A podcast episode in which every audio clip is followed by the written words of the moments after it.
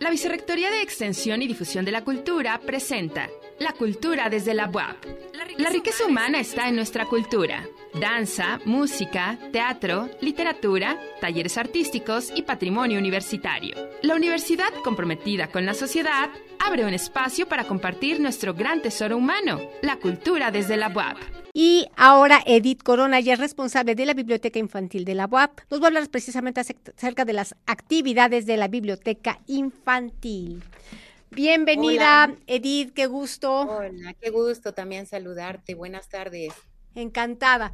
Pues seguramente nos vas a participar en una serie de actividades maravillosas porque esa biblioteca y ludoteca infantil está divina, divina. Sí, esta biblioteca de la niñez, bibliotecas para los bebés, para las niñas, los niños, sus familias. Estamos trabajando ya a todo lo que da con nuestro programa.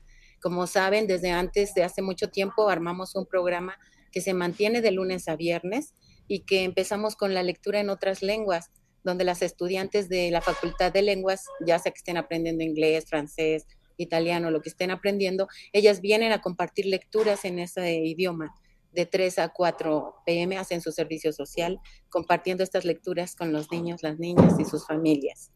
Después tenemos nuestra lectura con bebés, que es como una hora en que empiezan a llegar más familias. Qué bonito. estos bebés y estas niñas, eh, bueno, los bebés vienen con los hermanitos, las hermanitas, la mamá, el papá, la abuelita. Entonces, más bien eh, el espacio es un espacio como la sala eh, de, estar de la casa de, todos y de todas. Entonces, ahí estamos muy a gusto compartiendo muchas lecturas a nivel de piso, porque para que las bebés y los bebés puedan gatear y ser, tener libre movimiento mientras escuchan diferentes voces, ¿no? De las estudiantes de servicio social, de las madres o padres que están y la mía, ¿no? Después de esa lectura salimos, terminamos siempre con un paracaídas de estimulación temprana, con el cual les leemos un libro que se llama ¿Dónde está el bebé? Y jugamos a, precisamente al juego de dónde está, los ocultamos, los destapamos y se vuelve una fiesta, se meten todos los niños que andan por ahí grandes o chiquitos y están en el paracaídas. Enseguida nos salimos a las áreas verdes y vamos a regar un pequeño huerto que mantenemos aquí enfrente de la biblioteca. y que este, salimos a regar las plantitas, a conocer qué plantas están sobreviviendo a esto distancia que estuvimos y que no veníamos a regarles. Eh, cuidamos una crisálida que, se formó allí entre las plantas y estamos a la espera de ver cuándo saldrá, qué será, cómo será. previo a eso hemos estado revisando libros, ¿no? Para encontrar qué tipo de crisálida es, qué será. Parece ser que la nuestra es una polilla. ¿No? Entonces estamos aprendiendo de las polillas, cada día salimos a ver qué ha pasado con esa crisálida. Eh, después le dedicamos como media hora a eso y media hora es para jugar. Hemos descubierto que nos gusta jugar béisbol. ¡Ay, qué bonito! con un pequeño bat muy pequeñito de madera y otro de plástico y unas bolitas de plástico. Eh, es fascinante ver cómo los bebés empiezan a caminar y ya quieren batear, ¿no? Y llegan los grandes, tienen 10 años y también batean. Volvemos un equipo así de chiquitos y grandes y nadie tiene de, ay, no, yo soy grande, no juego con los chiquitos. No, se vuelve un ambiente muy agradable. Se integran y nos divertimos mucho.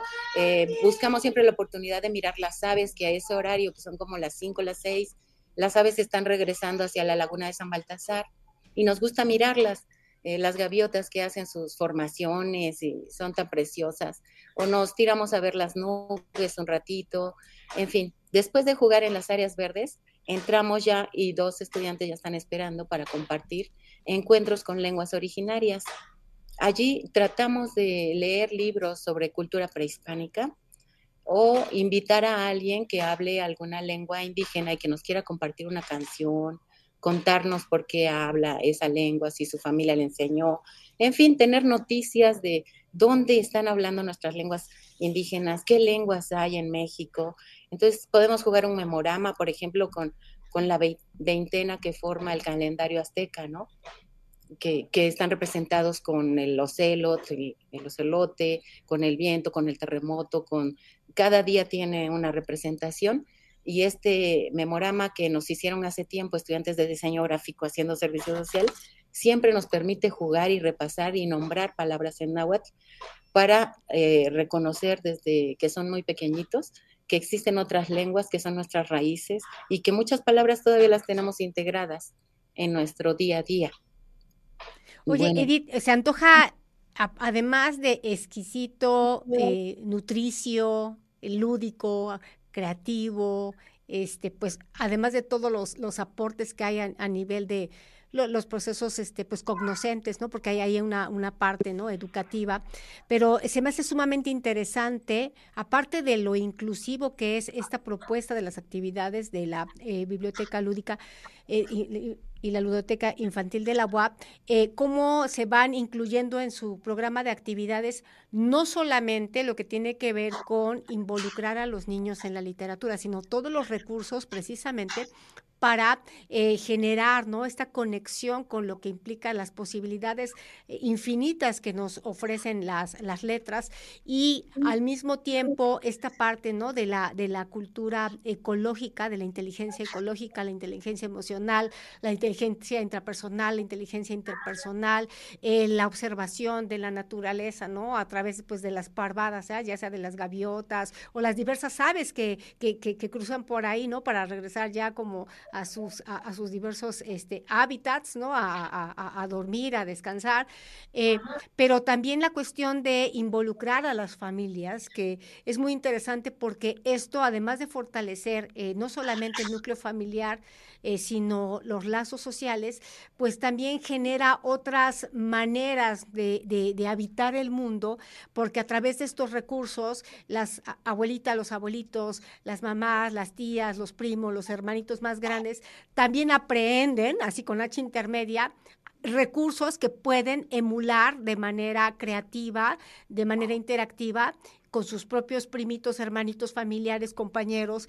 Entonces, eh, pues todo esto nos habla de una visión eh, educativa eh, pues mucho más amplia, ¿no? Mucho más expandida, eh, que implica una serie de, elementos, ¿no? Que, que, transversalmente se entretejen para generar en un ambiente este, amigable, en un clima propicio para el aprendizaje, sin perder esta cuestión lúdica, divertida, ¿no? Jocosa, amena, memorable, pero al mismo tiempo estamos transmitiendo una serie de valores. Entonces esta carga axiológica pues evidentemente pues nos potencia. ¿De acuerdo, Edith? Exactamente, tal como lo has mencionado, así es como sucede en este espacio. Se conforman comunidades de prácticas letradas que vienen cotidianamente a la biblioteca. Somos una opción, ya no tienen solo la opción de ir al centro comercial o, a un parque. Este lugar también los convoca. Hay muchas familias que, que adoptan la biblioteca como su lugar preferido acuden cotidianamente, si no es que diario, cuatro o tres veces a la semana, podemos ver el desarrollo lector de cada uno de sus bebés, de sus niños, que van eligiendo ciertos libros, van descubriendo lazos afectivos con esta biblioteca, se sienten seguros en este espacio, se mueven con tranquilidad las mamás sin, sin estar con el pendiente qué le va a pasar a mi bebé, dónde está, para dónde se movió. Pero sí, es muy indispensable desde la convocatoria que hacemos es que los bebés no vienen y los niños y las niñas y se dejan aquí. No, cada uno de estos pequeños viene acompañado de al menos un adulto, ¿no? Ya. Eh, al principio era un poco difícil porque pues socialmente estamos acostumbrados que los llevamos al ballet y ahí los dejamos, los llevamos al fútbol y ahí los dejamos, y mientras hacemos otras cosas. Y este espacio requería que estuviera la familia presente, pero con ese objetivo de que ellas eh, eh, miren, observen lo que sucede con las prácticas letradas y cuando un adulto está para leerles, para compartirles, para conversarles y que ellos lo repliquen en cualquier lugar donde se encuentren, ¿no? Que empiecen a adquirir libros, que empiecen a visitar otras bibliotecas y que ellos sepan qué hacer, simplemente sentarse a pasar tiempo de calidad con sus hijos, sus hijas. Saber, muy importante, que desde recién nacidos ya requieren que les regalemos mucho lenguaje ¿no? Y que no hay que esperar a que entren a la primaria. Es urgente que les hablemos desde que llegan a este mundo porque van a aprender a hablar, van a apropiarse de ese lenguaje. Y los libros eh, contienen justamente el lenguaje enriquecido. Lenguaje eh, un poco distinto, más enriquecido que el de la vida cotidiana, de toma tus alimentos, ven, te voy a cambiar, ¿no? En, en cambio, en los libros podemos encontrar poesía, podemos encontrar historias, información de este mundo donde llegan.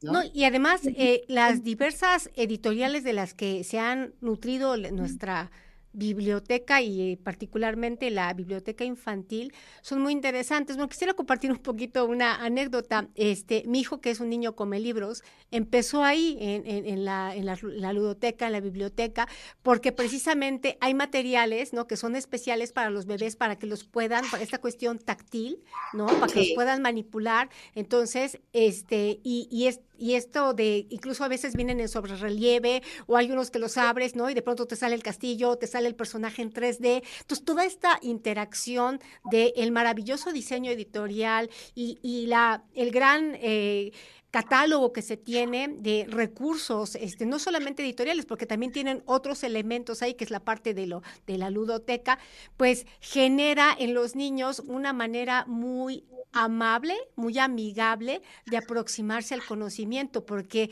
es una sensación de que estamos jugando y nos estamos divirtiendo, ¿no? Incluso por ahí compartí un proyecto que era jugarte, ¿no? Cómo puedes a, partir del juego y del arte aprender. Y pues ojalá esto pues eh, se permeara, ¿no? También en, en, las diversas instituciones educativas, porque a veces queremos como forzar a los niños, este, a obligarlos a que aprendan, ¿no? Y es precisamente esta imposición la que no permite que ellos se sientan como peces en el agua, como si pasa en estos ambientes que están hechos ex profeso precisamente para generar estas experiencias. ¿De acuerdo, Edith? Sí, es súper difícil en el área educativa porque siempre se pretende eh, verificar qué ha aprendido verificar qué aprendió de la lectura. Sí. Mientras es un hecho que aprenden, es un hecho, pero no lo sofocamos en cuál fue el título, quién fue el autor, este, quédate callado porque te voy a preguntar después, ¿no? libremente ellos se pueden levantar si no les interesó e irse a jugar, pero muchas veces se quedan, van y vienen y regresan y están absorbiendo ese lenguaje, esa información que les estamos dando, la están tomando sin que requieran ser forzados, ¿no? Es una lectura regalada, ¿no? Los estudiantes, las estudiantes que llegan, están seis meses, 480 horas. Es algo nada más de venir con disposición para leer, regalar lectura en voz alta, conversar, escuchar lo que nos menciona cada niño, lo que les sugiere la lectura y quiere compartir, ¿no? Y eh, esto es lo que queremos que cada familia reproduzca, en donde quiera que esté con sus niños, que vea que no es nada del otro mundo, que no lo tiene que hacer a fuerza una maestra, sino que tiene que empezar en casa. Y eso le va a facilitar cuando entre a la primaria eh, la alfabetización inicial, porque conoce tantas palabras, tantas letras, ha mirado cómo le han leído, ha reconocido la fluidez, no va a tartamudear tanto, va a irse rápido, ¿no? Incluso hay unos niños y niñas que cuando salen del preescolar ya están tratando de leer porque han sido acompañados con tanta lectura y eso lo hemos visto en el círculo infantil que está aquí a un ladito y que también metimos el proyecto allí con la doctora Alma Carrasco. Crearon su propia biblioteca y están siendo en su calendario este, del día, tiene su hora de biblioteca, su media hora. Entonces luego salen y vienen aquí a esta biblioteca a esperar que se desocupe alguno de sus familiares y más lecturas están siendo acompañados con muchos, muchos libros y muchas personas que les leen. Y entonces logramos ver niños en tercero preescolar que están tratando ya de leer oraciones, diciendo las palabras de, que terminan su, su, ciclo escolar, ¿no? Leyéndolas. Bueno, estas maravillas suceden aquí, les esperamos. También hay actividades para adultos, tenemos lectura y bordado todos los días para estos estudiantes y para las familias que acompañan a estos niños. Una y media de la tarde empezamos a leer este, y bordamos, estamos bordando frases sobre el papel de la mujer en la actualidad. Estamos pensando ideas que quedan bordadas, aunque no sepamos, metemos y sacamos el hilo y dejamos plasmada una, una idea en una tela con un hilo mientras escuchamos lecturas diversas. Genial. Les damos. Pues, o sea, un programa maravilloso. Edith Corona, te agradecemos muchísimo. Ya sabes, queda abierta la invitación. La cultura desde la UAP es tu casa. Muchísimas gracias. Muchas gracias por el espacio.